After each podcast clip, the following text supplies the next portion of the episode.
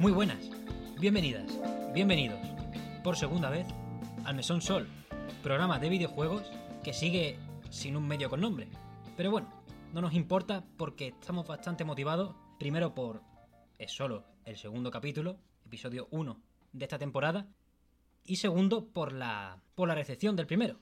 Obviamente no somos superestrellas de la internet, pero nos gustó ser escuchados un ratito por más gente de la que esperábamos, porque nuestra maquinaria promocional o nuestra maquinaria del carmetín no acaba de ser la más puntera ni la más poderosa. Es así que seguimos siendo dos personas, durante mucho tiempo lo seremos, pero yo voy a seguir diciendo, diciéndolo como si fuésemos, como si pretendiésemos ser más gente. Y me vuelve a acompañar entonces mi colega, mi compañero, Javier Jiménez, ¿qué tal? Pues muy bien, con ganas de seguir, más y mejor. Porque hoy, hoy en lugar de rajar del E3, no hay una noticia que coja el cuerpo o coja el peso del programa en esta parte de hablar un poco de actualidad. Y tenemos un picadito, primero porque los datos de que se acaban los años fiscales están llegando. El año fiscal en Japón acabó el 31 de marzo. Hay otras empresas que también lo, lo marcan ahí. Y bueno, la información no llegó el 31 de marzo per se, pero sí tenemos un par de compañías o desarrolladoras que han traído datos importantes a la mesa. La primera de todas es Sega, que si me permitís vamos a dividir el bloque en la Sega peliculita y la. Sega, ya la ves, Sega Bombazo. la Sega bombazo y la Sega pues quiere un mono, quiere un mono mapache NFT no sé qué, eh, superjuego al final tal. Primero el cine, Sonic 2, la película es el estreno de una película de videojuego con mayor beneficio de la historia, que podrás decir, bueno, tantas películas de videojuegos no hay, caballero. Las que hay de Resident Evil, la de Uncharted de hace poco, Tomb Raider. la propia primera de Sonic. Hay bastantes películas de videojuegos que entran en esta estadística, aunque las de Resident Evil, por ejemplo, con Mila Jovovich, no sigan la historia de pues lo que hizo Shinji Mikami y lo que continuó Hideki Kamiya más tarde. Por ahí gana Sonic. Ha recaudado a esta hora, porque lo miré hace 5 minutos, un total de 81,5 millones de dólares en Norteamérica y sumando lo que ha obtenido fuera de más allá del charco, al otro lado del charco, como lo quieras decir, topicazo, ¿no? Qué asco. Ha conseguido, ha llegado a la cifra de 158,7 millones de dólares. No es lo que acaba de importar nunca la pasta, porque a cada uno le puede gustar las pelis que quiera, pero lo han incluido en sus datos financieros y es interesante que sigan motivados con este acercamiento a las películas, porque aquí yo no seré el más fan de Sonic de esta mesa, pero me han molado bastante. Nosotros juntamos a seis personas para ir a ver la película. O sea que desde antes de la pandemia yo creo que no juntábamos a tanta gente para ir a una película. No sé tú, pero yo no. No, es verdad, es verdad. Y, o sea que nosotros hemos puesto nuestro granito de arena y la verdad es que salimos todos bastante contentos de- del cine. Está muy bien, es, es- es basiquita, Sonic ahí Sí, a su rollo, al final es un crío, yo qué para sé. todos los públicos, sí, a ver.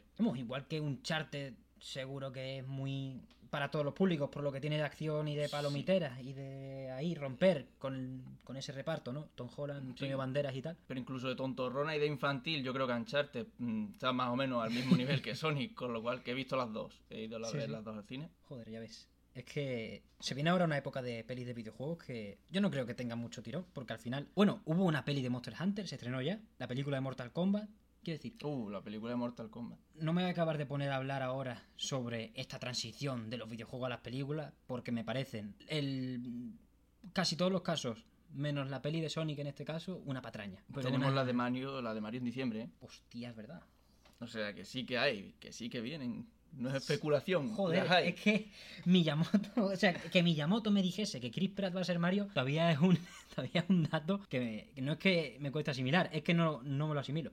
Ya cuando llegue, porque además nosotros, españoles, no vamos a ver la peli en versión original, así que Mario nos llegará totalmente distinto, a no ser que sea algo mucho más perturbador de lo que esperamos y sea Chris Pratt, Star-Lord, que al final contraten al... Al, Al doblador, al mismo. Claro, al estudio de los Minions para hacer una peli live action con, con Chris Pratt vestido con su mono. No, no será así, supongo. No, no, pero creo. ya nos darán un tráiler, ¿eh? Ojo, ojo al E3, que no nos dé el siguiente Mario de Switch y nos dé el tráiler de Super Mario, la película o Super Mario, Mo- ¿cómo se llame? Super Mario Movie, ¿no? Se llamaba. O sea, pero eso es un título muy... eh. A seca. Bueno, también se llama Sonic la película, ¿eh? es verdad, estoy rajando aquí y Sonic la película, se puede llamar y punto, ¿sabes? Pero cine, chicos, algo de lo que no estamos especializados aquí y de lo que deberíamos dejar de hablar. porque toca la parte quizá más interesante y con más chicha de lo que ha estado rajando Sega. No es un informe financiero per se, es una entrevista interna que dio el vicepresidente de la compañía, vicepresidente ejecutivo de la compañía, que habla de un concepto que ya nos revelaron en 2021. En 2021 Sega habló de cómo tenían en su planning, cuando todavía estaba Nagoshi, cuando, cuando de Atlus los fundadores no se habían ido a hacer el Monarch, muchas cosas han pasado en medio, pero aún así ya tenían ese proyecto llamado Super Game que prometía más tarde tener un presupuesto de hasta 100.000 millones de yenes si hacía falta, que a la conversión es 882 millones de dólares, para lo que presumiblemente hasta hace unos días, o creo que fue ayer, pues era solo un juego, pero ya.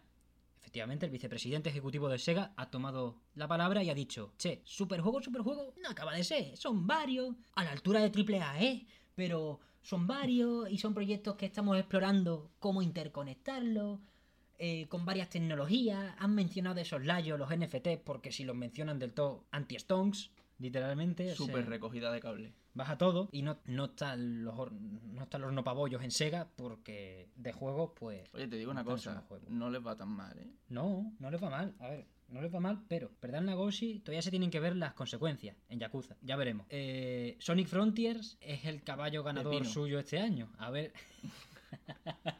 a ver este año A ver, mira, por lo qué se menos. cuenta Si no le va bien en el juego, por lo menos en, la- en el cine le ha ido bien. tiene Y que acompañar las dos cosas o sea lo tiene muy a huevo dos. para vender Sonic Frontier porque ahora el crío promedio la película se la ha visto. Un poquito, la película se la ha visto. Así que las navidades pintan, si no se retrasa, que no se sabe porque hemos visto más bien poco del juego, si no se retrasa pintan como la fecha predilecta para que Sega pegue un golpe en la mesa o al menos el Sonic Team. Que no ha pegado ninguno, por no decir que se astilló las articulaciones con Sonic Forces. Le salvó que fue coetáneo de Sonic Mania. ¿eh? Sí, sí, sí, sí. Pero que al final no es Sonic Team y que no sé hasta qué punto. No, eso fue un proyecto, Sí, realmente un proyecto fan, pero que hizo muy bien Sega en ampararlo. Sí, sí, lo hizo muy bien.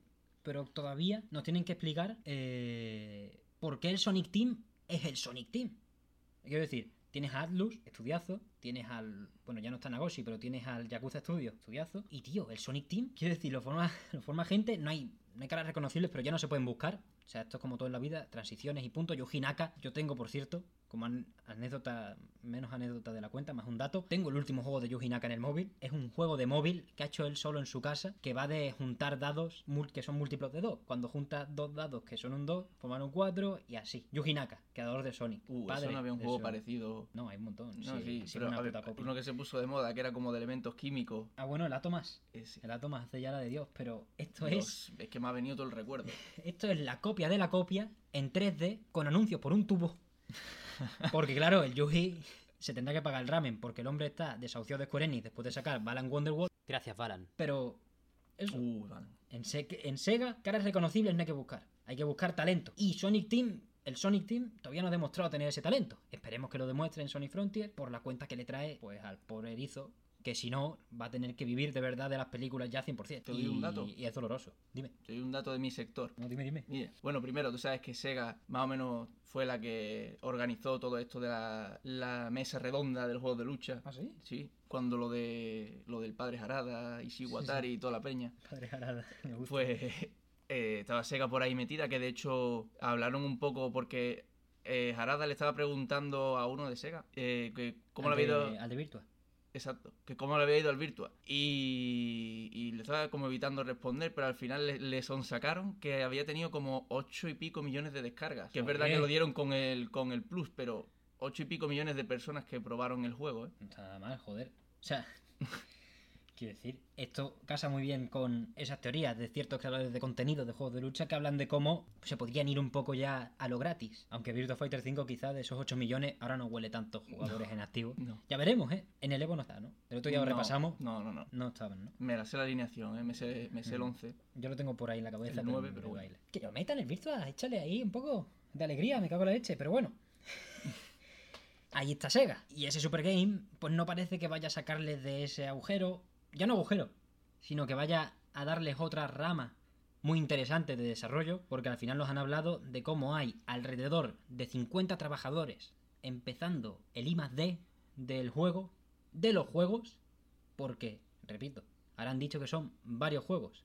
Cuando Sega le cuesta sacar jueguitos, le cuesta publicar jueguitos, ahora tiene varios para salir más o menos a la vez, bajo un presupuesto de 80 882 millones de dólares, Que ahora tienes que dividirlo. tienes que, di- primero, eso, tienes que dividirlo. Si, si nos creemos al pie de la letra lo que están diciendo, tienes que dividirlo, tienes que conectarlo también, porque es una putada. Porque han hablado ya de cómo están investigando tecnologías de nube y tal, que eso sí es cierto, porque tienen un pacto comer- no comercial, tienen un pacto con Microsoft para usar su tecnología Azure de los de servidores en la nube, pero verdaderamente tenemos nada más que eso de información palpable. Lo de que son varios juegos, te lo tienes que creer, porque al final habla el vicepresidente ejecutivo de una cosa que tiene a 50 personas trabajando en una de las principales partes, muy en el fundamento de ella, que es que al final empiezas a coger las partes, empiezas a acordarte de lo que es Sega y teniendo en cuenta el organigrama normal de Sega, dices, estos no tienen ni idea de lo que están hablando. Estos hablaron de un superjuego porque les dio por ahí. Es que de verdad que no lo entiendo. Todavía lo del superjuego me parece una patraña porque de verdad que ¿qué necesidad tiene Sega de meterse en este berenjenal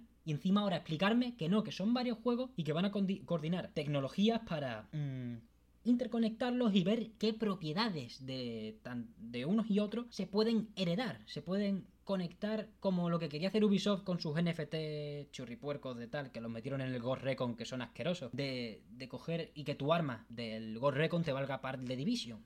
O algo así, pero Sega, quiero decir, o, ¿qué, ¿qué vas a hacer por ahí? No lo, no acabo de entender la estrategia de declarar que vas a pegar un pelotazo de casi mil millones de dólares para un juego y luego decir que son varios, que no sé qué, que ya veremos.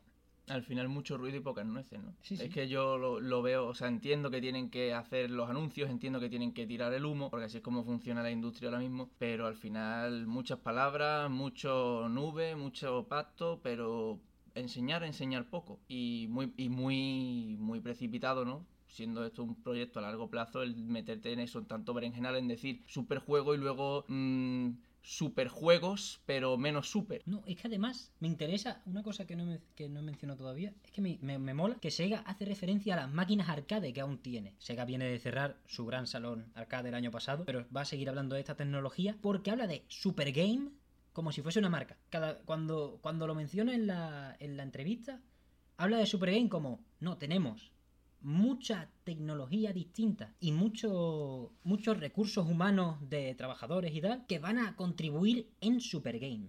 Y en Super Game habrá varios juegos y es como, ¿qué coño es Super Game? Como, o sea, lo único que se me ocurre, que sería una coña distópica total, Dreamcast 2, es, Bueno. ¿te imaginas? Ojo, o sea, no, no, es, no es una predicción, ¿eh? es una chaladura lo que estoy diciendo. Pero easy. Pero cuando hablan de hardware, es que ahora quieren implementar el hardware de las arcades. Que a saber qué hardware tienen en las arcades que es tan bueno, pero que han tenido que cerrar su- sus salones. Y al mismo tiempo, quieren hab- hablan también de nube y un poquito NFT, un poquito blockchain, a ver si cuela un CryptoBro le mete una. Una morderá a esas acciones que se muevan un poquito, porque al final a lo mejor lo que buscan es inflar una burbujita que, que no debería inflarse, porque tampoco están tan mal, como tú bien has dicho. No sé. Que al final Sega yo creo que esto no le va a venir, o sea, no, no les va a desplomar. Porque ese dinero, es que de verdad que creo que no tienen ni puñetera idea de lo que están hablando. O sea, si mañana, mañana no, aunque nunca se sabe, ¿no? Por, la, por los tweets de ahora, pero si mañana, en el E3 o, cuando, o en uno Game Awards o cuando sea, anuncias Persona 6, ¿tú crees que Persona 6 vale menos que el superjuego que estén haciendo? La plataforma superjuego. Porque es una plataforma rara. O sea, ¿de verdad se tiene que meter Sega en estos berenjenales? Pum, Persona 6. ¿Ahora qué? Para No Play hace 5. falta. Para Play 5. Nada más, no hace falta ni que se pasen al PC a la vez ni nada. Que no lo han hecho con el Además, 5. No lo entiendo. Y además, super, ¿qué pasa? Que los otros no son super, es eso. No, claramente los otros no son super. No, o claramente sea, los otros no son super. Porque este tiene un chorro de pasta que no es normal. Bueno, ojo a esto. En las declaraciones hablaban de que estarían dispuestos a gastar hasta 100.000 millones de yenes. Estarían dispuestos a gastar significa que la guita está de momento en el bolsillo del que maneja, no en no en el juego o en los juegos o en el software o en el hardware. Dios sabe qué se traen, pero a mí me hace mucha gracia traerlo, haberlo traído al programa porque iba a intentar arrojar un poco de luz, pero de verdad que lo hemos enseñado en un momento. Hay declaraciones no dispares, sino tan raras, tan detallistas cuando a la vez te dicen que, que hay nada más que 50 personas trabajando, cuando pretenden que sean varios cientos y tanta cosa que, que al final uno quiere que saquen el Frontier y que salga bien, porque como no saca bien por culpa de la plata, el, el proyecto, la iniciativa Super Game, como si estuviesen aquí con los Vengadores, ¿no? La iniciativa Super Game, pues me cago en la leche, porque al final lo que importa es que salga bien Sonic, que Atlus tenga su juego, que va a sacar el Soul Hackers, no sé si era este año en verano, y, y ya está. Es que a Sega no le hace falta nada más para estar bien. Y como editora está metida también en muchos juegos que tienen, joder, que tienen su, su fandom, tiene su, tienen sus ventas y Sí, que, sí. que necesidad tienen de meterte en Yo- estos berenjenales. un juego que este año es de Sega Ujú. es Bayonetta 3 en la Nintendo Switch, que por ahí también pillarán pasta. Quiero decir, tiene muchas vías y bueno, no le vamos a dar más vueltas. Al final es el, el lío, el truco del trilero, que si es una entrevista interna, probablemente sea porque quieren engañar más a los accionistas que a los jugadores. Así que vamos a pasar al siguiente punto en noticias. Me parece importante porque CD Projekt después de ese tuit con una sola imagen, pues habla un ratito. Habla un ratito de múltiples cosas y entre ellas, pues de. No los voy a llamar elefantes en la habitación, porque verdaderamente no los esconden. Han hablado de Cyberpunk 2077 y de The Witcher, la franquicia a largo plazo. Primera noticia, te la lanzo a la cabeza, Javier. Sí, Tu consola de nueva generación, tener no tiene. no. Yo tampoco. Iba a haber. Y anoten, subrayen el. Iba a haber una versión Next Gen de Mm. The Witcher 3 La he escuchado ya eso. para este trimestre. De. Bueno, para este trimestre que empieza ahora, el de abril, mayo, junio. Sí, sí, el parchecito Next Gen. Que lo estaba haciendo Saber Interactive. Saber Interactive, estudio chiquito, estudio ruso, por si les hace Puede inspirar que- algún tipo mm, de rumor. Pero sí. vamos, a mí es que me da igual. Yo, a mí me fliparía que fuese por eso. Quizás sí tiene que ver. Probablemente tenga que ver porque CD Projekt ha sido muy. Se ha, levan- se ha puesto muy en la palestra a la hora de hablar de cortar relaciones con Rusia eh, como desarrolladora. Bueno, antes de que se pierda más la gente, que lo que ha pasado es que se ha pospuesto indefinidamente, ¿no? Efectivamente. Eso, que La han pasado por ahí van al, los tiros. al que llaman Main House Studio, Main House Team. O sea, ahora se encarga los pocos que queden del The Witcher original o los principales desarrolladores de CD Projekt. ¿Preocupante? No lo sé. La verdad que no. Simplemente es que se pospone el tema y es una bala que pierden para este año. Para ir reavivando esa llamita de, de The Witcher que tiene que en algún momento tendrá que volver con la banda del lince. No sé cómo llamarlo. Sí, pero hasta qué punto tienen prisa por hacerlo este año, ¿no? Me refiero, que No, la, la llamita se la pueden reservar porque esto va para largo. Sí, es curioso. Es curioso que lo hagan porque al final los subcontratan porque están hasta la bola con Cyberpunk 2077, del que también han hablado. Cyberpunk 2077 van a seguir. Promesita, promesita de meñique. Como todas las que han hecho, promesita de meñique. Vamos a trabajar o estamos on our way, de camino, a terminar de completar. Es que lo, son las palabras que usan, ¿eh? Terminar de completar. Eh, la expansión o la primera expansión de Cyberpunk 2077 ya no se habla, por su bien, del modo online de Cyberpunk Ujú. 2077. Quizás esa expansión lo trae de soslayo. Yo mejor no hablaba y me centraba en mejorar la experiencia en jugador. Y van a seguir muy encima de Cyberpunk 2077, aunque no casará mucho con lo que luego vamos a decir. Más cositas que se vienen. ¿Te gusta el Wend? Mm, Bueno, el juego aparte no lo he probado. El, cuando sacaron el Wen, digamos, como juego aparte, no lo he jugado, pero he jugado al Wen dentro del The Witcher. Nada, lo, lo- yo qué sé, lo típico y lo obligatorio tampoco me ha fascinado. No. Pero oye, que está muy bien, ¿eh? Al que le guste es que yo tampoco soy muy de cartas. Pues el Wend, juego multijugador, como has dicho, modo de juego, minijuego, ¿no? Del Witcher 3, Ujú. pues va a tener un temita que es el juego online, que ya existe. Van a seguir trabajando en expansiones, pero al mismo tiempo están trabajando, no sé si esto estaba revelado de antes, no me suena, en un modo single player de este juego. Es decir, una campañita, ahora que están muy de moda los juegos de cartas por cosas como The Way of the Sojourner o Inscription, más por Inscription que por el pobrecito The Way of the Sojourner, pero los dos están muy bien. Eh, pues han decidido hablar de que están trabajando en Went single player. Cero, más un, un proyecto aparte.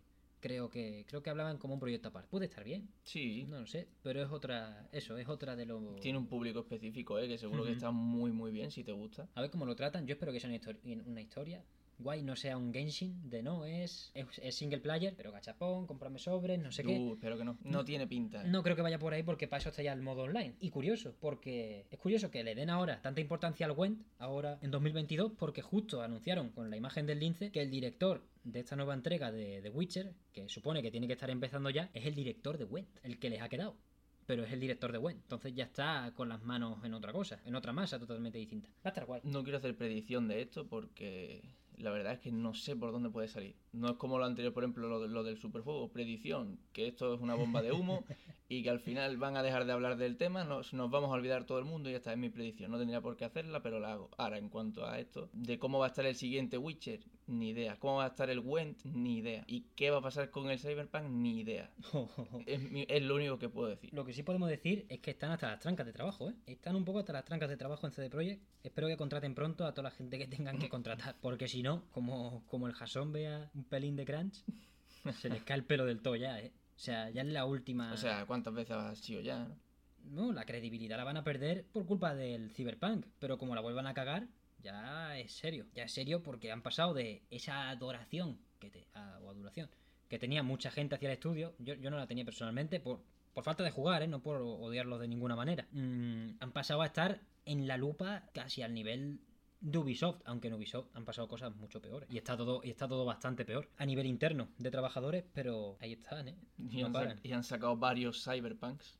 Ya, bueno, ya quisiera Ubisoft sacar un, un cyberpunk, el pobrecillo. Pero vamos, que ahí están los dos bajo la lupa, los dos estudios. Ya veremos dónde acaban. Yo creo que CD Projekt puede remontar esto no por nada, sino porque es muy fácil hacer las cosas bien. Cojones, cuando tienes dinero es muy fácil hacer las cosas bien. No la líes. Sobre todo si sabes hacerlas, porque ya han demostrado que saber. Claro, claro. Pues otro estudio que tiene cositas internas. Chungo Cubata. Activision Blizzard, el tema de los pleitos sigue eh, cogiendo carrerilla porque esta semana nos hemos enterado de que se ha paralizado un poco la denuncia más importante que había hacia Activision Blizzard porque... El gobernador de California, ¿no? Sí. Al gobernador de California se le ha acusado de intervenir de, de mala manera por encima de, de lo que debería intervenir en, en, este juicio, intentando favorecer en cierto modo pues a la empresa de don Robert Kotick, que de momento lo único que sabe es que se va a llevar una mortera como lo de Xbox autorice. Y si no, como mucho se lleva por lo que obtenga el Call of Duty, el del año, o lo que sea. Porque multas, multas, parece que van a tardar en venir incluso más de lo que esperábamos. Y cada, cada cierto tiempo, vamos, cada poco tiempo veo yo una noticia de problemitas con la adquisición. ¿Tú crees que va a salir adelante? O sea, ¿tú crees que, va, que esto va a seguir y la adquisición de Microsoft por parte, o sea, de Activision Blizzard por parte de Microsoft se va a completar? Pues no sé. O sea, honestamente no sé ni lo que lo impide. Sé que son organismos de monopolio, pero no sé las leyes que lo mueven. La verdad que eh, Microsoft creo que ha hecho todo lo que está en su mano para decir aquí no va a cambiar casi nada. Call of Duty va a seguir siendo multiplataforma. Eh, Overwatch y Diablo 4 se van a seguir haciendo en el mismo flujo de desarrollo que se estaban haciendo. Si es que tienen flujo de desarrollo a día de hoy. Diablo 4 sí, porque hace poco enseñaron un poquito y se ve que es un juego, no es una pantomima. Y no han querido tocar nada. O sea, han dicho, eh, nosotros los vamos a absorber, pero la vida sigue, amigo. A mí, al final es a mí que me registren. Porque yo ni explotación, ni temas malos, ni temas chungos, que ya han salido algunos en Microsoft, en algunos estudios, pero de una índole distinta, es un rollo muy, muy a posteriori, está saliendo de trabajadores que ya no están. Es un tema que podríamos abordar, pero ahora mismo no está todo muy ensamblado. No, quizás más adelante se aborde porque desde luego esto da para rato, pero para rato. Sí, sí. Pero Activision Blizzard, yo creo que se va a acabar uniendo. Yo también lo creo, o sea... Es va, lo a tardar, que, va a tardar. Es lo que tú dices, es que no se sabe ni qué es lo que lo impide. Lo del monopolio y tal, yo creo que no. Yo creo que, o sea, esa es la excusa, ¿no? Pero que realmente los motivos verdaderos son conflictos de intereses de unos y otros, de incluso de los propios trabajadores de, bueno, trabajadores no, de los propios directivos de Activision. Hmm. Y, pero vamos, yo creo que, que sí, yo te lo he preguntado, pero yo también pienso lo mismo. Hay mucho papeleo, que no vamos a entender. Esto como el cine. Hay mucho papeleo que no vamos a entender y que cuando se resuelva, pues hablaremos de ello. De momento, de momento, eh, lo importante es que los juicios siguen, los trabajadores deben seguir luchando por lo que le corresponde, que es al menos un poco de respeto. Ya un poco de respeto ahora y compensar por los daños, graves daños que se les ha llevado a cabo durante todo este tiempo. Hablaremos más de Activision Blizzard cuando, bueno, cuando sigan saliendo cositas, a mí me interesaría ya eh, ver hacia dónde va finalmente la sindicalización de Raven Software, creo que era el departamento de, Quality Assurance de Activision Blizzard, que estaba intentándolo, pero aún no tenemos novedades. Me interesa por, por el moqueo que me pillé en su día, la verdad. Ahora mismo no tenemos nada de lo que hablar en este aspecto. Por último, en este apartado de actualidad un poco más diluido, tenemos una noticia, la más, la más vieja de todas, en realidad. Justo creo que la madrugada del día que acabamos de grabar el episodio 0 de Meson Sol, hmm. Square Enix hizo un anuncio en lo referente al 20 aniversario de Kingdom Hearts la trilogía, de momento, con principal cabeza visible a Tetsuya Nomura. Digo de momento porque, sin contar al Melody of Memory, el juego de, de ritmo, porque ya se ha anunciado Kingdom Hearts 4 mm, a través de un tráiler que, bueno, ha dado mucho que hablar en internet, pero honestamente, ni Javier y yo somos de Kingdom Hearts, eh, para nada.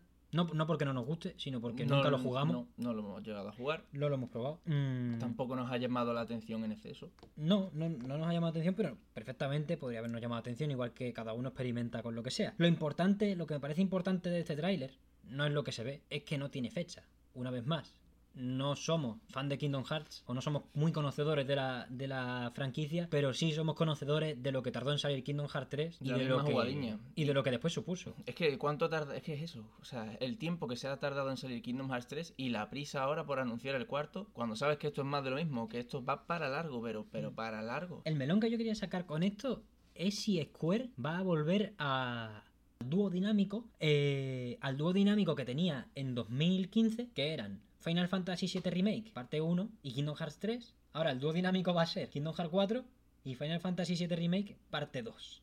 ¿Qué, qué me dices? O sea, ¿Cuándo tardan? mm, pero decir, que Final Fantasy VII Remake parte 2 no tenemos ni, ni tráiler ni nada, ¿no? Pero me parece bien. Me- O sea, me parece O bien sea, que no haya tráiler si no tienes nada. Claro. Pero como en el E3 de, como en un State of Play, en un, en un E3 o lo que sea, pongan un tráiler sin fecha, vamos a estar de verdad ante otro 7, 8 años No lo creo. de, de comer mierda a paladas con retrasos y con, y con especulaciones. A mí me suena haber visto noticias y declaraciones de gente de Square Enix diciendo que esto, de directivos, que esto va para, no es que sea oficial, pero para 2023. No, en sí, sí, sí es lo que tiene más sentido, que como muy pronto está en 2023. Pero lo que no entiendo es esa distinta vara de medir de... Está claro, Final Fantasy VII Remake parte 2 va a salir pues para el año que viene, como muy tarde el siguiente quizás. Todo lo que no sea eso para mí me parece ya inaceptable. Pero Estaría feo, aunque también la parte 1, entre comillas, sin meterme en spoiler todavía por no, por no chapárselo a nadie, acabar acaba, más o menos. yo me quedé bien. Con Yo, el final que tiene. yo me quedé bien, ¿eh? yo me quedé satisfecho. Claro, con el Pero, final que tiene. pero sabes que ahí hay más historia que contar porque, Por vamos, no por nada, sino porque el, el original existe y sabes que ahí hay más, Sí. que, que- más tela que cortar y hay ganas. Y ya no por el original. Ahora voy a soltar un spoiler. Todo el que quiera pasarse Final Fantasy VII Remake y no se lo haya pasado, dame, dadme 10 segundos. Realmente el juego. Y por ello, eh, pensamos que el final del 1 está bastante bien y que la parte 2 pues puede venir o no puede venir. Lo que sí sabemos es que está escrita por Nojima, no por Nomura, sino por Nojima. Ya lo escribió en novela. Todo prácticamente, todos los conceptos que estamos manejando en el, en el videojuego de, de acción por turno. ¿Se puede llamar eso? Es por turnos, ¿no? Es, un, Ujú. es de rol por turno. No, no es por turno. ¿eh? O sea, Por turno. Ya quisieras un mm, juego de acción Final Fantasy. Es más, lo quiere bastante. En el modo, en el New Game Plus, lo quiere bastante. Pues lo de los turnos no lo veo yo claro, ¿eh? Es que eso lo- es lo que llaman Action RPG, pero... Es como el Tales of Arise. Bueno, no, no, perdón. Bueno, sí, más o menos, más o menos. Lo enca- yo te digo una cosa, está encasillado en el mismo género que Nier Automata. Ya me jodería. Ya quis... O sea, mm, quiero decir, Final Fantasy VII Remake es un pepinazo y es una obra de quilate gordo. Pero me Es cuesta. que turnos en sí no hay. Si tú quieres, no abres tur- el, turnos si tú quieres, no abres el menú. De... Pero turnos hay. Cuando te pegas, turnos Pero- hay. no, pero tú, tú puedes esquivar, atacar todo el rato seguido que tú quieras. Pero acaba habiendo turnos. ¿En qué momento? Hombre, tienes que ir cambiando de personaje y atribuyéndoles órdenes todo el rato. A ver. En el orden que te manden. A ver, puedes no hacerlo, puedes no hacerlo, pero es verdad que si lo quieres ver como un turno, tienes que cambiar de personaje, o si no quieres cambiar, abrir el menú y darle la orden que quieres que haga, sí. Claro. Quiero decir, ojalá fuese. Quiero decir, es lo más cerca. Es verdad que es lo más cerca que puede estar un juego por turno de quitarse los turnos de encima. Y que probablemente sea lo que vaya a copiar eh, Yuji Ori en Dragon Quest 12. Que ese sí puede ser. Ojo, me acabo de dar la epifanía. Cuidado. Como Final Fantasy VII Remake, parte 2, pues tiene mucho trabajo hecho, aunque yo creo que va a tardar bastante en, en verse. Es entonces el que va a tener el logo todo el rato rolando en todas las conferencias Dragon Quest 12 junto a Kingdom Hearts 4, porque de ese sí que no se ha visto nada, ni fecha ni leche. Se anunció en el 35 aniversario de Dragon Quest. Y yo lo de los logos... Tenemos verdad, cositas, ¿eh? No me quiero meter. No me quiero meter ya con los logos. Está mal, está feo. Pero ya te digo, no entiendo ese- esa distinta mentalidad del Final Fantasy VII Remake Parte 2, que está mucho más cerca que esos otros dos y, y no te- y no eso no tienen tráiler, no tienen nada y la prisa que tenemos por sacar un tráiler del Kingdom Hearts 4 que sabes que va para muy largo y ahí ya eso sí le, enseñas tráiler y, y de todo, ¿no? No entiendo esa vara de medir distinta. Bueno, quizás es administrarse las cartas, lo que el otro día decíamos que Square Enix quizás no tenía. Yo sigo creyendo que no lo tienen tan por la mano como otros estudios, o al menos por la calidad de los directores y, del, y de lo que tienen en Square. Lo tienen muy mal gestionado. Pues Square tiene su carta de anunciarte Kingdom Hearts sin fecha porque a la gente le vale. Y de callarse la segunda parte del remake de Final Fantasy VII para cuando la caguen o necesiten necesiten algo para la conferencia de tal, la conferencia de no sé quién, el pelotazo del año. Sí, por ahí. yo creo que también que no se quieren pillar las manos porque con todo el revuelo que se formó con la primera parte, que al final salió bien, ¿eh? Yo Sí, sí, sí. decir que el juego eh, ninguna pega, pero sí que es verdad que, claro, después de tanto tiempo de un juego que tuvo demo técnica en, en PS3, si no me equivoco. Tuvo demo en Play 3. Es que vaya. Son, son maneras feas de gestionarlo. O sea, a mí no me importa que un juego tarde años en salir. Quiero decir, estoy esperando el del Scrolls 6. Mi gente.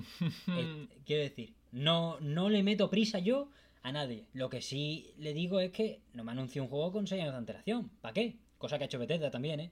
Pero bueno, perillos a la mar. Ese corto me lo puse de alarma del móvil durante un año entero. Madre de Dios. Todd Howard me tiene eh, me- Comiendo a, su ser- a su servicio. A su servicio. O sea, el día que me pida lo que sea, pues yo dejo el podcast, digo, bueno, tú, tú ya grabas. Pero lo hacen muy mal muchas desarrolladoras, muchas editoras, lo de anunciar estas cosas sin fecha. Y claro, en esta época en la que los desarrollos se, desarrollos se paralizan por el COVID, por lo que sea, que en Japón está pegando fuerte y flojo porque no han sabido adaptarse a trabajar en casa, pues a lo mejor un trailer de Kingdom Hearts 4, un teaser de Dragon Quest 12, pues no es, no es de recibo. Y con Final Fantasy lo están ge- gestionando mejor porque ya le pegaron...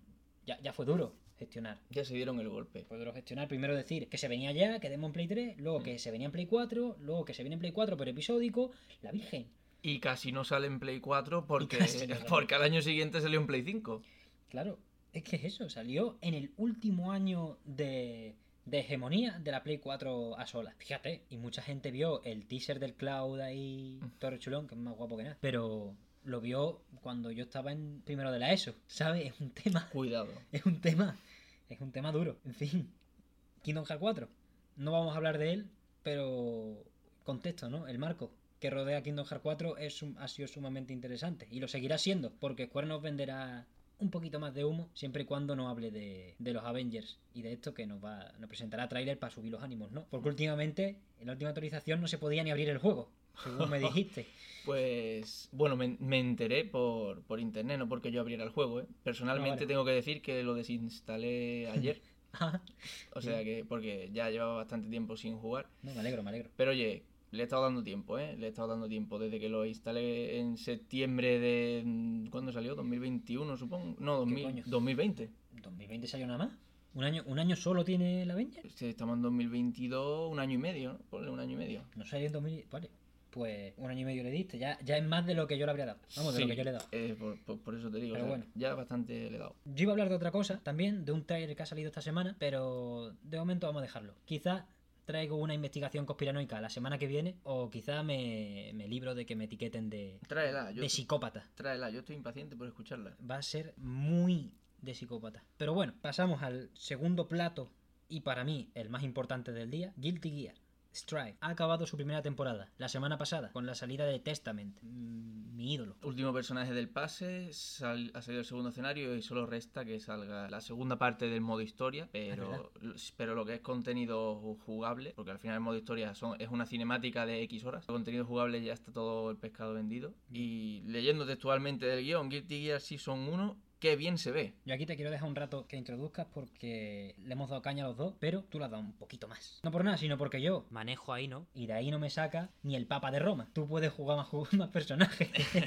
tú puedes jugar más personajes. Y al final me quedo con la guitarrista cósmica. A ver, es decir, que yo en el online he sido he sido RAM desde el día 1 hasta hoy, pero he jugado un poquito con Testament en el online, Pero sí que es verdad que en lo que es el modo de un jugador en el arcade le he dado a todos los personajes. Y me compré el pase la semana pasada, o sea que y me he puesto a probar a todos los que han ido saliendo para hablar un poco mejor de, de cada uno y sí que me quería centrar en este primer año de, de Guilty Gear, pues en lo que importa. ¿no? Tampoco me voy a poner aquí a hablar de- del lanzamiento, que fue ya en junio de- del año pasado, sino de pues cómo ha sido este primer año en cuanto a, en cuanto a los personajes, en cuanto a- al juego en sí. Y bueno, que es un juego que hemos disfrutado los dos. Que de hecho tú empezaste antes que yo a jugarlo, yo me uní después. Lo que se llama el calentón.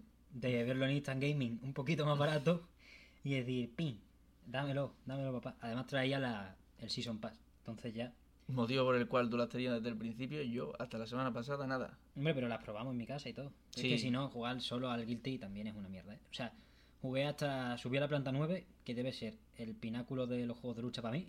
eh, la planta 9 del, del Guilty Gear. Pero... Pero hombre, un jueguito que además con el Remote Play de Steam te deja jugar con tus colegas, aunque estén en su casa, pues se presta mucho a que, a que pruebes todos los personajes, a que te des un par de pachangas. Y es muy disfrutón, además, es que es muy disfrutón de Sí. jugar. Mira que yo sé que a ti los juegos de, de lucha no, no son tu, tu plato predilecto, pero, pero no me digas que no nos lo pasamos de puta madre. El primer día es precisamente con el, con el Remote Play de Steam, Que es un juego antes de que lo tuviera yo incluso. Que es un juegazo. Eh, no me voy a meter con ningún juego de lucha en este, en este programa. Está muy bien, hacen falta juegos de lucha. Hacen falta estudios que revolucionen los juegos de lucha. Si se hubiesen ido a la mierda, a lo mejor Guilty no habría venido con el rollback y ese tipo de cosas. Hay que comprar juegos de lucha, la gente tiene que jugarlo. Otra cosa es que cada uno tiene sus, sus gustos y tal. Y hoy os hablaré de un juego que me gusta muchísimo, que no tiene nada que ver. Aquí ya un poquito variedad. Pero sigamos con la temporada 1 de Guilty Gear Strike. Una cosa que sí te quería preguntar, o al menos que quería poner sobre la mesa, es que a Guilty Gear Strive se le ha acusado, como a muchos juegos que han salido con pocos personajes, pues de eso, de la precariedad de contenido que está llegando ahora a los juegos de lucha actualmente. Que es verdad que vimos en, en The King of Fighters 15 que cambia un poco, pero es que en Guilty Gear hay algo especial, bajo mi punto de vista, que es que cada puñetero personaje es un juego muy distinto, es un juego súper bien diseñado y que cambia, cambia las normas de cómo responder a los tiempos, de cómo responder a las defensas de una manera que no hace casi ningún juego de lucha, en mi opinión ninguno, pero voy a decir casi ninguno, porque tampoco tengo esa, ese bagaje. Podemos decir de manera categórica que después de la temporada 1 y 5 personajes nuevos sigue siendo eso, o sea, tenemos otros 5 juegos nuevos. Tenemos otros cinco juegos nuevos. Es que además, incluso no solo en Guilty, sino en cualquier juego de lucha, en los personajes DLC es cuando suele intentar probar mecánicas nuevas, darle un girito, pero es verdad que Guilty Gear es que eso lo ha hecho con cada personaje desde que están, desde los que están en el juego base. Y todos tienen una mecánica única, todos juegan de forma distinta, no se reducen solo al arquetipo de, yo que sé, pues grappler o rushdown o cualquiera que sea, son así detalles más, más técnicos de los, de los tipos de personajes, sino que mm, cada uno, por su forma de, de ser, por cómo está diseñado, incluso por, su- por el propio lore del juego, tiene una mecánica, la tienes que, que dominar si quieres darle a ese personaje bien. Por ejemplo, que ahí tiene la electricidad, se la tienes que ir aplicando al enemigo, te va dando un aumento de daño cuando lo tienes electrificado. Mm, Téstame en este último que ha salido, tienes que jugar con el teletransporte a medida que vas lanzando las habilidades, vas dejando a, los, a las hadas esas, a los sucubos, como sea. Son cuervos, ¿no? También. Sí, se Pero transforman en, cuervo. en cuervo, pero es que luego se luego son como dos sucubos o... y se quedan ahí parados y entonces esos son, pues digamos para eso tú lo dejas ahí preparado, es como el setup y te puedes teletransportar ahí o lanzar tu o lanzar el cuervo hacia allí Mm. y en fin, que cada uno tiene cada uno tiene su mecánica, ¿sabes? Joder, Testament es difícil. A mí me encantó el diseño de personaje que presentaron. Me, encan- me gusta mucho. Bueno, la banda sonora La banda de sonora se merece un ensayo de alguien que le sepa más a la música. Yo le pego un cabezazo al disco cuando salga, pero espectacular. Está increíble, mm, pero joder, qué difícil es Testament. Me cago en la leche. Yo que quería ahí saberle un poco, para, el- para los iniciados no es. Es complicadillo. A ver, es de decir que en Guilty Gear Strive cualquier personaje que te, te propongan lo puedes manejar porque otra de Sí. las cosas que es verdad que incluso se la ha criticado, yo creo que no es para nada eh, motivo de crítica, pero y fíjate, es como, es casi contradictorio, pero es lo que tú dices, cada personaje es un juego aparte y, y sin embargo también se le critica, hay quienes critican que, que se han simplificado mucho con respecto a los juegos anteriores, los que ya estaban, que se han eliminado movimientos, que se han eliminado especiales, y es verdad, se han eliminado movimientos y se han eliminado especiales, pero para no tener que, para bajar una dificultad ficticia, una barrera de entrada que a los nuevos, tú no te quieres memorizar un- una lista de movimientos que ocupa nueve páginas. Ya ves. Mm, Es que No es que el Street Fighter V, por ejemplo, yo no sé si está entre los más complejos o los más simples, pero me sentó como una pata en el hígado cuando vi a mi señor Vega. Fui, venga, voy a saberle al Vega. Abre, abre el desplegable y dice, ¿pero esto qué es? Esto- pero esto es el FP de informática, cabrón. Y lo cerré. no pude más. que o juega al tuntún, ¿eh? Con Vega juega al tuntún y ya está. que aún así cada uno tiene su, bueno, juegas, jugabas, ¿no? Más bien. Por eso ya no juego. Se podría decir así. Se podría... Hombre, si me pone el Guilty en la cara, pues si quieres jugar un juego de lucha, juega al Guilty, no, a- no a Street. Eh, a ver, no voy a decir nada en contra de eso, porque me, me gustan muchísimo los dos, pero es que Guilty es, es otra cosa. Es que aunque no te gusten los juegos de, de lucha, aunque no te gusten los videojuegos incluso, eh, es- el trabajo artístico que tiene detrás, en lo sonoro, en lo visual, se te cae la baba. Yo creo que es un hito muy importante en los juegos de lucha, quiero decir. Es un mensaje, o sea, es como enviarle un fax a Sega, a SNK, a Capcom, a Nintendo no, porque el Smash Brothers, pues va por donde salen las narices, si es que vuelve a salir uno. Eh, A Bandai. A Bandai. Y a quien quiera, a, a Netherrealm, a todo, un fax que va saliendo, pip, pip, pip, pip. Primero sale la dirección, ¿no? De la oficina de, de Art System, y Shiwatari Koma Daisuke, pin, y pone mensaje, espabila. Tal cual, espabila. Se han sacado de la manga un puto juego. Para mí, para el año tan pobre, entre comillas, de lanzamientos megatónicos que tuvo 2021, 2021. que a mí me encantó 2021. Narita Boy, el Record of Lord of War, mogollón de juegos. Ni Replicant, el, el remake, bueno, remaster, bueno, ya, ya veremos. Guilty Gear, top 3 del año pasado. Para mí, Sin duda. para mí top 1. Sin puede duda. ser. Es que ni Bueno, Replicant me eh, mueve demasiado. Ni sí. Me puede.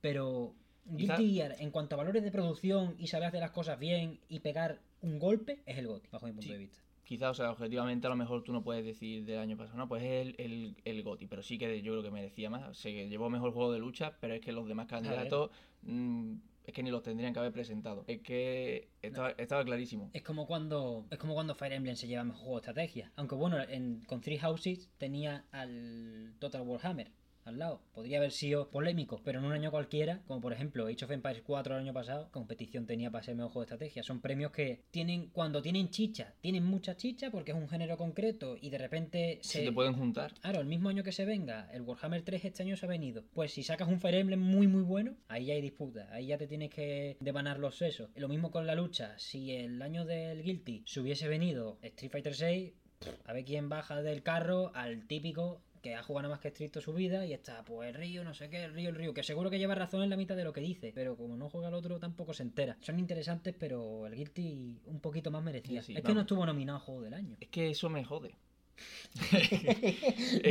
dilo, coño, dilo. Es que dilo. eso me jode. Es que no, es que objetivamente, o sea, el- igual que he dicho antes, objetivamente a lo mejor no puedes decir, no, pues es el mejor, te lo tendrías que, que plantear un poco más, pero, pero igual de objetivo es que tendría que haber estado nominado a Juego del Año por muchísimas cosas. Además, es que mm, ha hecho cosas que nadie en el género ha hecho. Es que el apartado artístico más cuidado, sonoro, mm, es que es simplemente increíble. Y, y sobre todo también el haber ba- bajado esa barrera de, de dificultad que yo incluso habiendo jugado a muchísimos juegos de lucha, llevando ya pues cinco años dándole al tema, pues aún así lo agradezco simplemente por eso, porque no me apetece memorizarme nueve páginas de, de- de puros movimientos, ni tampoco me apetece que sean innecesariamente complicados los combos, y, y ya está, es que yo creo que lo han, lo han hecho todo bien en ese sentido. Si no te gusta, pues, pues vale, vete a otro juego de lucha si quieres, pero yo creo que no, que no, y, y sobre todo ese tipo de cosas son positivas para ser, pues eso, el mejor juego del año pasado, incluso aunque ya, ya digo, es que aunque no te gusten los videojuegos,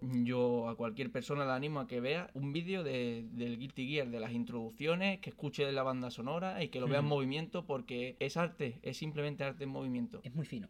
Eh, tiene una finura de ma- muy alta. Y eso, yo invitaría a la gente a que escuchase la banda sonora primero y cuando te entre por los oídos, pues ya te metes como quieras. Es verdad que a mí me entró por los oídos primero. Yo empecé a escuchar la banda sonora del Guilty y dije, che, aquí está pasando algo. Si el juego acompaña, cuidado. Es verdad que no a cualquiera le puedes recomendar un Guilty Gear o, no le puede, o le puedes recomendar un juego de lucha por la excelencia que se le exige a los juegos de lucha para ser mecánicamente excitante, pues a mucha gente le puede costar acceder ahí. Pero creo que es fácil para cualquier persona atribuirle el mérito a Strife por ese apartado más puramente artístico, menos mecánico y parándose a mirar los diseños de personajes, que son espectaculares, o sea, porque cada uno es de su padre y de su madre y tiene sus mierdas y sus miles de referencias con un bagaje de entregas que no, no importan en el cómputo final de Guilty Gear Strife, pero sí en el cómputo global de que hay un mismo creador detrás de todas y es el que le ha pegado este empaque gordo a Strife y por ahí sí, sí creo que es una de las pocas obras del año pasado que se pueden apreciar como por lo que aportan al medio, que lo hemos dicho antes, que es que es un hito en su género, pero ya lo que aporta al medio,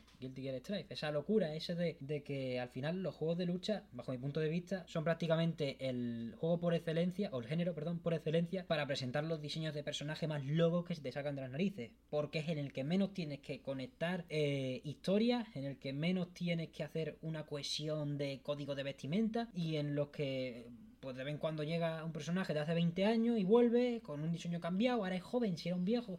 Da, Da, igual, igual, da, igual. no conectes historias. Son, los juegos de lucha son difíciles de hacer por otros motivos, por el- precisamente Claro. por lo, como tú has dicho, la excelencia mecánica que se le exige, pero es que son eso, son muy disfrutones y, y se prestan muchísimo, pues eso, a currártelo en el apartado artístico, a meterle la banda sonora que a ti te guste, que tú quieras, porque si, si Watari dice, pues a mí me gusta el rock, pues le meto una banda sonora de rock, y si me gusta tal, pues al final le puedes poner la estética que tú quieras, la banda sonora que tú quieras, es todo un compendio Mm. que si tú lo juntas, es como hacer una tarta, le puedes, la puedes hacer de muchos sabores, de muchos ingredientes, tú lo, tú lo juntas todo, lo metes en el horno, te sale y está buenísima, pues ole por ti, ¿sabes? Y hay Claro. cada una de su padre y de su madre. Que te puede salir la hamburguesa de espagueti, con mojón, te puede salir eso, pero Guilty Gear Strife es, No entendemos de tarta. como diría, no, no entendemos de tarta, pero un amigo nuestro le echó chili a la empanada de atún.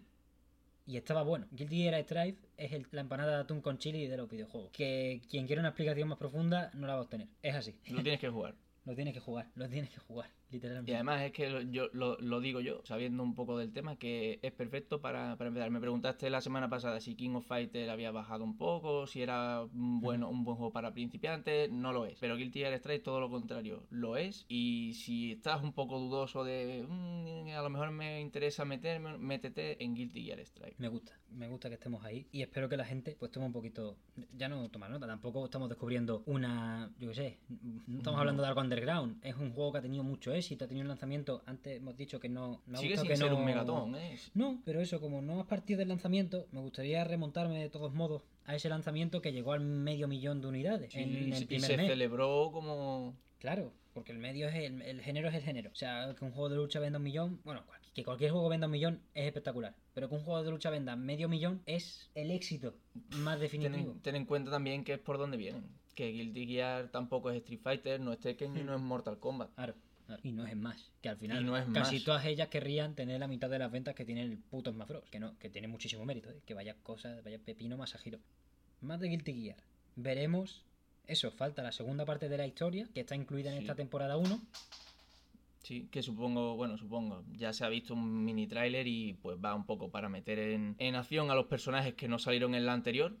Que sí que es verdad que fue un poco raro, que había muchos personajes que no salían en la historia, que es lo que digo, ¿eh? lo que hemos dicho antes, no tienes por qué cuadrarlo todo, que los personajes salgan de la historia, no, pero sí es cierto que bueno, hay personajes que estaban en el juego base y no se veían por ningún sitio en la historia, y personajes que estaban en la historia que luego han sido de este pase de temporada, los tres primeros, pues eran tres personajes principales de- del modo historia. Es verdad. Es raro eso, ¿eh? O sea, es raro. Es lógico en cuanto miras el plantel y ves que no están, pero es raro que no los metan directamente. También, por si alguien, yo que sé, tiene el juego, bueno, yo creo que si alguien tiene el juego se sabe el plantel del pase de batalla, del pase de batalla, del Season Pass. Así que bueno, quien quiera disfrutar de Lewis Dickinson, Happy Chaos, Jacko Jaco, Viken ¿Y y, Testament?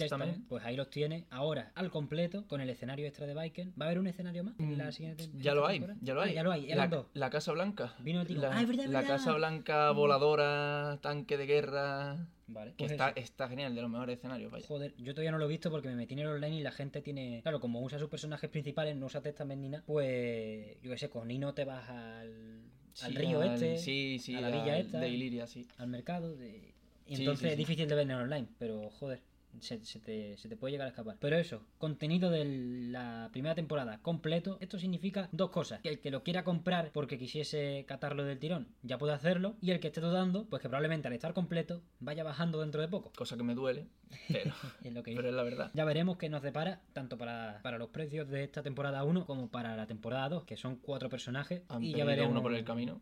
Bueno, La primera fueron cinco, este son, son cuatro, pero vamos, es lo normal. Y, y probablemente no sea la última, viendo. Es cierto que esto no es Dragon Ball Fighters, pero viendo cómo han ido un poco los tiros por allí. Y viendo también incluso, pues, Grand Blue. Ha tenido dos pases y ahora van a, van a sacar algunos personajes más, con lo cual no. Que no le extraña a nadie que Guilty Gear pues llegue a tener tres o incluso cuatro pases y que, el- y que tengamos juego para largo, que ojalá que lo tengamos sí. porque tengo ganas de seguir jugándolo todos los años que pueda. Hombre, es un juego que si no fuerzan a Arc System, ahora que se está ramificando mucho para otros proyectos, no le fuerzan a volver al Guilty, es un juego que se puede quedar en el Evo, o al menos en el imaginario colectivo de la gente, cuando piensa en juegos de lucha durante bastante tiempo. Es que es, dema- es muy bueno, es, es muy bueno, ya está. ¿Algo más que te quieras contar, Javier, de este tema? Pues una cosa que se me ha quedado en el aire, que me ha- mm, en cuanto al apartado artístico que estábamos hablando de los personajes, pues me, me gusta mucho el rediseño que le han dado a la mayoría de los personajes. Es verdad, no señalo a nadie, Viking, pero hay algunos que se han quedado exactamente iguales que estaban. Pero bueno, con algunas decisiones cuestionables en cuanto, en cuanto a, a Viking concretamente, pero que sí, muy continuistas, pero la mayoría han sido, han sido cambios de, de diseño radicales que yo creo que le han sentado muy bien. Y me entretengo mucho comparando en el, anterior que lo tuve, el, el Revelator, el Exar Revelator 2, que ven- venía a ser la versión definitiva del Exar que tuvo edición Shine, Revelator, luego el Revelator 2. En fin, otra cosa que ha mejorado Arc Sys- Arc System y es que ya no va a pasar eso con Stripe. de Esperemos tener- que no. De tener cuatro o cinco revisiones, simplemente va sacando los pases y listo. Bueno, pues eso me gustaba mucho comparar los diseños de los personajes que ya estaban anteriormente y, y que es que son todos mejores en este. Que, que sean. Ya de por sí, Guilty Gear como saga tiene un apartado artístico increíble, pero es que este ha sido el pico, ha sido la cumbre. Y los personajes nuevos que han añadido, todos me han encantado y, y ya está. Es que esto parece que. Parece esto mm, media hora de publicidad de Guilty Gear, de es que es buenísimo, es que es buenísimo, pero es Estamos que para es eso. buenísimo. Que estamos para eso. O sea, yo, yo te propuse, bueno, lo acordamos los dos, hablar del fin de la temporada 1 de Guilty Gear porque quería hacer propaganda. Así de claro. Y una review velada del temita. Porque al final nos viene de que ya va a hacer en dos meses un año de que salió el juego. Claro, y no vamos a tener muchas más ocasiones para, para hablar porque tampoco queremos Claro. tampoco queremos volver siempre a los mismos juegos. Quizás ya hasta, hasta que no acabe la segunda temporada, tampoco es que sea seguro, pero quizás hasta ahí no, no volvamos. Entonces, pues aprovechando que, que se ha acabado la primera temporada, que es el... Es un buen momento. Es un buen momento, exacto. No hay mal momento para recomendar Guilty Gear Strive, pero si estamos hablando en un programa que debe tener un poquito de seriedad, tampoco mucha, este era el momento. Así que por ahí hemos cerrado ya Guilty Gear y pasamos al último punto del día, que no quería yo que fuese el último, porque es una cosa que prometí el primer en el episodio 0. Iba a intentar abrir con el episodio 0, pero no eh, con el con este punto que os debía del episodio 0. Así que pasamos cumple su promesa. Dos promesas hubo el programa pasado, no hubo solo una. La primera, que el episodio 1 se iba a subir el domingo. El domingo dijiste. Yo dije algo así como, subo este capítulo el martes, pero nos reunimos antes del siguiente martes para subirlo. Ah, El domingo está. Este vídeo va a estar el domingo. Bueno, este audio, si estás escuchándonos en Spotify, Evox o Acast, va a estar el domingo. Y la segunda promesa, que está por cumplir, vamos a hablar, espero que de manera digna y con una buena dosis de propaganda, de Mother of Many, el videojuego de Brainwash Gang. Lo tienen gratis en itch.io. En realidad, no solo lo tienen gratis, pueden pagar lo que quieran al increíble estudio español que en este caso pues ha decidido hacer durante una game jam de una semana pues este este puto juegazo. Es que yo alucino. O sea en primer lugar quiero comunicaros eso. Las vías por las que podéis pillarlo es para PC en itch.io y tch.io eh, podéis buscar Mother of Many y lo tenéis gratis. Cualquier PC puede aguantar esto. Es más, en una guía que ellos mismos han subido, el propio estudio ha subido a la misma página de Mother of Many, hablan un poco del desarrollo y hablan de cómo se devanaron los sesos en modo express, porque recordemos, un juego hecho en una semana, para que la cosa rindiera. Porque una de sus principales eh, intenciones como estudio a la hora de hacer, a la hora de, a la hora de participar en game jams, es hacer juegos accesibles. Y aunque suban un poco el listón, como en este caso lo suben bastante, en cuanto a mecánicas, en cuanto a complejidad y capitas, pues siguen queriendo que sea un juego jugable en todos los dispositivos. Por eso yo probablemente lo acabe metiendo en mi lista de juegos del año, top 10, si tengo que mencionar 10. Y es el que más os voy a recomendar que probéis, por las circunstancias en las que se da su salida. facilísimo de, de probar, como ya he dicho. Vamos, yo lo he probado cinco minutos antes de empezar a grabar este podcast. mientras estábamos preparando, o más bien mientras él estaba preparando las cosas, me ha puesto el mando en la mano y me he echado una partidita. Y he de decir que ya, cuando llegue a casa, lo primero que voy a hacer es descargármelo Bien. hasta que me lo consiga pasar, que no se tarda mucho. Vamos a ver. Antes de... Bueno, después de deciros que lo descarguéis, que lo descarguéis, que lo descarguéis, pues Mother of Many es un roguetale. Se diferencia del roguelike con esta determinación para tomarse varias libertades extra que le aportan muchísimo al mensaje del juego y, y al cómo jugar. Porque al final Mother of Many tiene una historia muy rica para durar lo que dura. Es más, una historia muy rica en general. Me gusta bastante el trasfondo que tiene, lo que se puede llegar a extraer de ella, mientras compensa ese, ese trasfondo, ese, esa ambientación oscurita, esa ambientación que te puede quitar las ganas de, de jugar, con una acción sumamente sólida. Es un juego que los propios creadores, Brainwash Gang, eh, menciona, en, menciona en la web del juego que se inspiran tanto en un clásico para los que tengan PC, Evil Daggers, y en un clásico emergente, un juego que está en Early Access que se llama Vampire Survivors. Ambos juegos se, se, pueden destacar porque comparten la siguiente característica, que es que tú eres el Ballet Hell en estos juegos. Tú eres el que lanza mochazos del tamaño de tu cabeza y a una velocidad inverosímil en estos juegos. Tú no esquivas, los enemigos te tienen que esquivar a ti. Y son las oleadas de enemigos los que te vienen, los que te vienen a morderte el cuello, mientras tú te mueves en el mismo área. Mother of Many bebe de estas dos obras, los propios creadores lo dicen, pero le da un toque. Le da un toque al mezclar, le da el toque del genio. Yo es un toque que no puedo describir porque Evil Daggers me mola, Vampire Survivors no me entró. Es un juego que está a 2 euros en Steam. O sea, quien quiera probarlo o a quien le guste Mother of Many, le recomiendo que, que le eche un vistazo. Si no le gusta, pierde 2 euros o lo devuelve. Son 2 euros. Eh, y si le gusta, pues tiene ahí un juego que va a tener un apoyo a través de actualizaciones hasta que salga la 1.0 brutalísimo brutalísimo. Pero Mother of Many es esa experiencia cortita que a mí me mola mucho, que hacen muchos estudios españoles bien. Eso, quizá ponerlo a la altura para mucha gente puede ser arrogante, pero me da igual. Juegos como Narita Boy o Gris me gustan mucho más porque duran entre 4 y 6 horas, porque duran entre 4 y 6 horas, porque no rizan, no se pasan todo el rato en la rueda de la rata. En este caso, en Mother of Many sí estás con en la rueda de la rata, pero en el buen sentido. Y duran poco, son concisos y las pocas mecánicas que te proponen, en el caso de Narita Boy, son bastantes más y me habría gustado quizá que tuviese una chispita extra. Pero los tres juegos te proponen una base muy buena, eh, algo muy prometedor y luego van subiendo de nivel, van subiendo de nivel. Cada uno tiene una curva distinta de, de subida. La de, Mother, la de Mother of Many puede ser la más plana en el sentido de que depende de, de ti mismo como jugador darte cuenta de muchas cosas, porque las partidas son muy rápidas, eh, las mecánicas no son complicadas, pero puedes, puedes ir a la torera, a lo que te dé la gana, y los otros pues tienen, te llevan un poco más a entender lo que te están queriendo explicar no importa, porque al final eh, lo importante de estos tres juegos es que no se debe caer en las etiquetas. Narita Boy, por ejemplo, tuvo un problema importante, que es que mucha gente lo consideraba un Metroidvania. En las críticas al principio, Narita Boy, no importan las notas que tengan Metacritic, me da igual, pero sí, muchas opiniones de personas se basaban en que no era para tanto porque era un Metroidvania sin backtracking. A ver, hijo de mi vida, que es un Metroidvania en el que no hay backtracking, una aventura lineal. No importa, quiero decir, no, no hay que perderse en las etiquetas. Mother of Many se denomina a sí mismo Roguetail porque no quiere que los flipados del roguelike le vengan a reclamarle cosas que no, que no están presentes en el juego y que no aportan nada al mensaje. Es por eso que al final es mejor recomendarlo por el puro estilo que rezuma y por la calidad técnica, por esas capitas, que, que darse a etiquetar. Quizá gris, si es un plataforma. Bueno, yo no destacaría que la principal mecánica de Gris es saltar, aunque sea casi la única. Yo no destacaría que Narita Boy es un Metroidvania, porque no, no lo es, ni de coña. Por cierto, qué ganas de la siguiente parte de Narita Boy que ya ha anunciado para el año que viene. Cierto. Ojalá sea cortita y al pie, como esta, pero un poquito más, un poquito más de cosita, un poquito más. Ocho horas, ocho, ocho horas, ocho horas. Me lo pasé en 6. Bueno, en verdad me lo pasé en 12, pero creo que me lo pasé una vez y pico. Porque empecé y tal, pero bueno, unas 6 horas, darle una chispita más de ahí, saltito.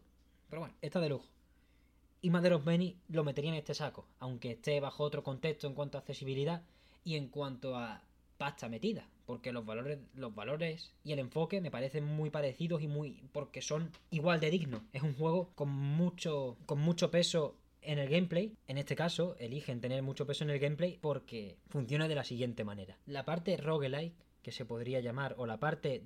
El bucle jugable, ¿vale? Lo voy a llamar es más sabio llamarlo así, el buque jugable de Mother of Many se basa en lo siguiente. Tú despiertas o empiezas un día en los campos de cultivo de tu familia, eh, una familia de ratoncillos que sois, y se te ofrece pues un campo de cultivo en el que tú tienes cuatro tipos de semillas distintas que te van a dar, obviamente, cuatro tipos de verduras distintos los cuales tardan en crecer determinados tiempos, distintos cada uno, y si los mezclas en el, el melme del asunto, que es la sopita que te hace tu hermana, ahí tenemos el valor acumulativo de los bucles que vayas jugando. Es decir, tú plantas 5 rábanos de los morados y, y 6 nabos de los blancos, los morados creo que te crecen en 2 días, los blancos en 3, da igual, tú los vas cogiendo según te pilla. Y cuando te han crecido, después de morir dos veces en Mother of Many, pues puedes cogerlo, mezclar los nabos y morados y los rábanos, eh, los, colores y las verduras.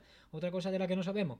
Eh, las van mezclando las verduras, quiero decir. Pero bueno, de verduras no sabemos pero sí sabemos de gameplay. Estas dos verduras que puedas ir mezclando, que puedas ir acumulando de manera distinta, van a subir de manera permanente, ahí está lo interesante, tus estadísticas para afrontar lo que es el, la parte final, aunque más larga, de este bucle jugable. La acción. Tú eres un ratoncillo o una ratoncilla, una ratoncilla, eh, que tiene que matar a su hermana mayor para alimentar a esta Mother of Many y que os dé esa bonanza en los cultivos. Aunque en realidad la sangre de la ratoncilla alimenta los cultivos, bueno, simplemente estamos ante un patrón cruel. Somos una familia eh, desamparada de, del campo, voy a llamarlo español porque estamos en porque es un juego hecho en España, pero somos una familia que tiene que responder a un señor, o señora en este caso, que nos está puteando porque quiere que matemos a nuestros hermanos y hermanas para alimentar unos cultivos que, que ella impide que se alimente. En el momento en el que matamos a nuestra hermana, la chiquilla asciende y ahí empieza la acción. Mogollón de enemigos, tres tipos y características súper interesantes. Mother of Many no es un juego gore, no es un juego explícito en cuanto al asesinato de la chiquilla. A la chiquilla le pega con la guadaña o con la hoz y hay fundido a negro, y se te ilumina la guadaña y empezamos a jugar. Por eso el miedo viene de partes más interesantes. Ellos mismos mencionan varias referencias de películas de terror y del terror en general bajo los que han querido construir eh, la atmósfera del juego.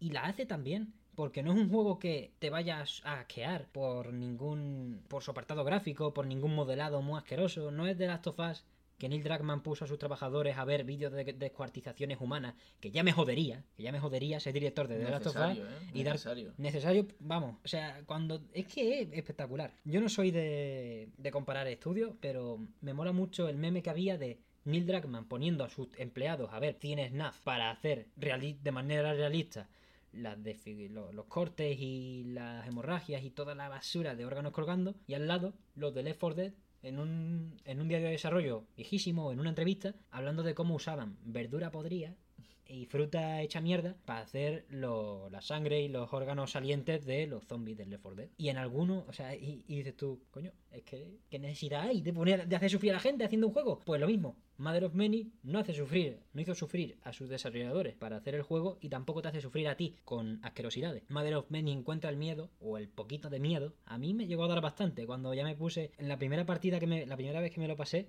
que tardé casi 20 días, creo que fueron 19 días en pasarme Mother of Many, no, no reales, sino del juego, porque cada vez que mueres pasa un día, pues ya me daba miedo, ya me daba pavor, ¿eh? La, la peña de, de, de Mother of Many, y es que tienen dos elementos muy importantes para infundir ese miedo. Primero de todo, que tienes para apuntar perfectamente y que el tajo vaya perfecto hacia el enemigo, tienes que mirar un poco más al suelo de la cuenta, de lo que en un juego normal miraría, Es cierto, eh, lo, he not- lo he notado en ¿A la que partida sí? que he jugado. A que sí, tienes que mirar mucho al suelo y eso hace que no veas del todo o que veas muy arriba a los enemigos. Y otra cosa muy interesante, e- eso ya, a partir de ahí ya estás incómodo, ya estás incómodo porque empiezas diciendo, coño, para abajo, para abajo, porque tú normalmente en la cámara la tiras para arriba o si la tiras para abajo tienes un- una tirada de cámara muy alta, pero no, aquí estás en primera persona y te obliga eso, a mirar un poquito para abajo para que en realidad en el tercer quinto de la pantalla todavía haya suelo y sea un poco más arriba donde, donde se gestionan los enemigos o, o ves del todo al rival. Y ese segundo punto que quería mencionar es que paulatinamente los enemigos van creciendo de tamaño a medida que pasa la partida. No solo van aumentando en número, sino que van aumentando de tamaño. El momento en el que te das cuenta de eso, el cagómetro, herramienta por excelencia, sube, no sube muchísimo, pero sube tan rápido que te hace floquear. Te hace flaquear en el puñetero juego y de repente ya te metes y dices, esto es mi mierda. Esto a lo mejor no es mi mierda, pero es buena mierda. Porque de repente te has dado cuenta de que estás todo el rato mirando hacia abajo. Sí, señor, sí, señor, sí, Mother of Many, por favor.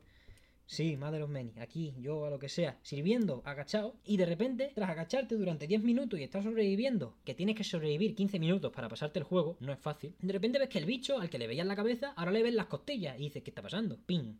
Hay una explosión de supernova en tu cerebro que te tiemblan la- te empiezan a temblar las manos. Al menos a mí me temblaban cuando, cuando jugué mi primera partida que fue con teclado y con ratón, que es más fácil notar los temblores. Y es verdad que se me fue la mano, se me fue la mano. Dije, esto está tan bien hecho, porque primero, no solo está bien hecho para infundir pavor, sino que cuando pasas ese velo de malla y dice Mother of Many, una polla, le vas a meter, te das cuenta de que que los enemigos sean paulatinamente más grandes es bueno para que los tajos sean cada vez más efectivos, sea más fácil darle a los enemigos y que la habilidad que te requiera te requiere el juego al principio es acertarle y ahora la habilidad que te requiere es dos puntos sobrevive. Vas por el minuto 10, por el minuto 7 de, de tu supervivencia y ahora el bicho es el triple de grande o 2,5 veces más grande. Ya le vas a dar, pero le tienes que dar a 5 y tienes que esquivar lo que te viene por detrás, por el diagonal, por no sé qué, por el que salta. Es espectacular la sensación que genera. Y también genera esa inquietud por otra de las mecánicas que tiene el juego que le aplica un mogollón de capas más, más clásicas, que son las habilidades. Cada vez que matas a un enemigo, te suelta una bolita blanca,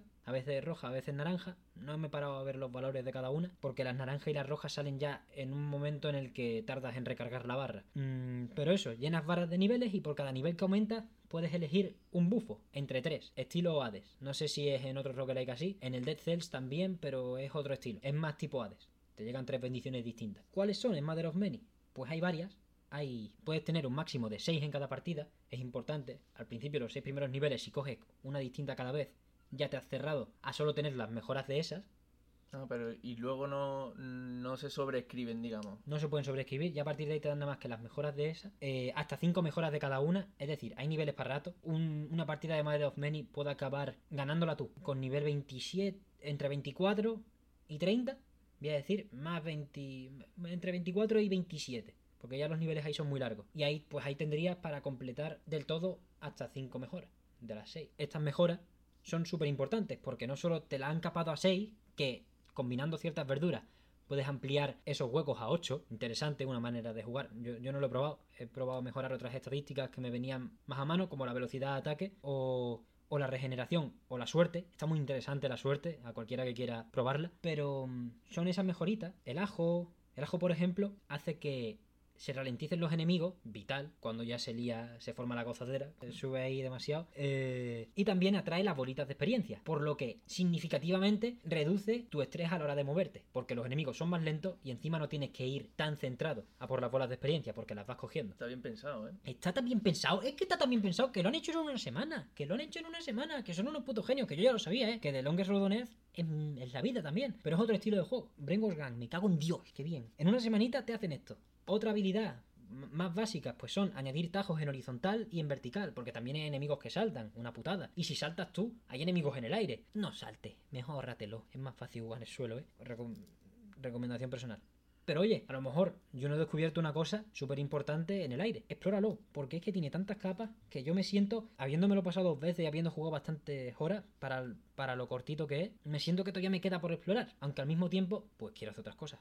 Me cago la que me, me lo he pasado dos veces en una semana, pero me lo pasaré más veces.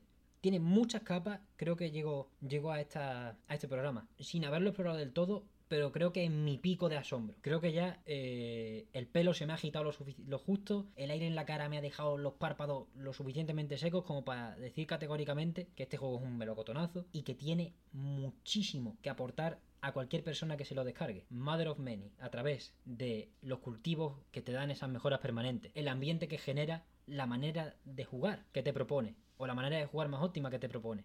Todo el elenco de mejoras que presenta para jugar de manera tan distinta porque al ver esas mejoras, por ejemplo, yo ignoraba el doble salto porque te dice que el segundo salto te daña al caer. A partir de yo dije, nanay, pero seguro que hay una manera de jugar mucho más caótica que con ese doble salto eres Dios, no lo sé. Pero hay tantas cosas que explorar en Mother of Many que, que me ilusiona mucho pues que sea tan cortito, para poder darle varias vueltas, para poder probar mucho, aunque también al mismo tiempo está tan bien hecha la ambientación de... de de ese mundo agrícola que, que depende de, de la señora, que me da pena. Joder, experimentar en el sentido de, no coño, yo quiero salvar los ratones, yo quiero salvar los ratones, no quiero ponerme a hacer tonterías de mezclar verduras para conseguir tal estadística, porque sé que no la voy a usar y voy a estar el otro día más con la fatiga y he matado a la chiquilla esta pana. Está muy bien buscado, está muy bien buscado y si te metes de verdad, te metes. Te lo puedes pasar en una sola sesión. Yo me, la primera vez que me lo pasé, me lo pasé en un par y la segunda me lo pasé del tirón, la verdad. Con un poco más de soltura también, porque ya lo había jugado bastante. En fin, yo mm, no voy a poner nota en esto. En el, en el programa no voy a ponerme a poner nota, pero es- este juego es un 10.000. Ya, los que estén, o sea, Ya lo sabéis, ¿eh? La- Eh, eh, ya de ahí cogéis la base. ya de ahí cogéis la base. escala. Pues habiendo, habiéndote oído todo este rato, la verdad es que me alegro muchísimo por muchos motivos. Primero, pues por lo que ya he dicho un montón de veces, que es producto nacional. O sea que eso es siempre importante, apoyarlo. Después, por, pues, por todo lo que has contado, la verdad es que es muy interesante y eso de que sea tan, tan cortito y la, y la ambientación está tan, tan currada y que sea jugable en cualquier ordenador, pues fíjate que yo no juego en, en ordenador, pero ya como he dicho antes, lo voy a llegar a mi casa, me lo voy a descargar y hasta que no me lo pase no, no voy a darlo esto por, por zanjado porque me ha, me ha interesado muchísimo y lo que he probado se sentía muy muy cómodo a, a los mandos. Mira que tampoco es mi, mi género predilecto, pero Está, muy bien, es que está muy bien. Me lo voy a jugar y ya te digo, hasta que no lo pase. Si hay que volver a hablar de Mother of Many aquí. Se habla, no pasa ni media. Eh, seguro que hablaremos más de Brainwash Gang, porque tienen muchos proyectos pendientes. Y esperemos que poco a poco el mundo se vaya dando cuenta o siga apadrinando estudios españoles para la producción de, de cositas, porque aquí hay talento para rato. Y ya no hace falta ni hablar de.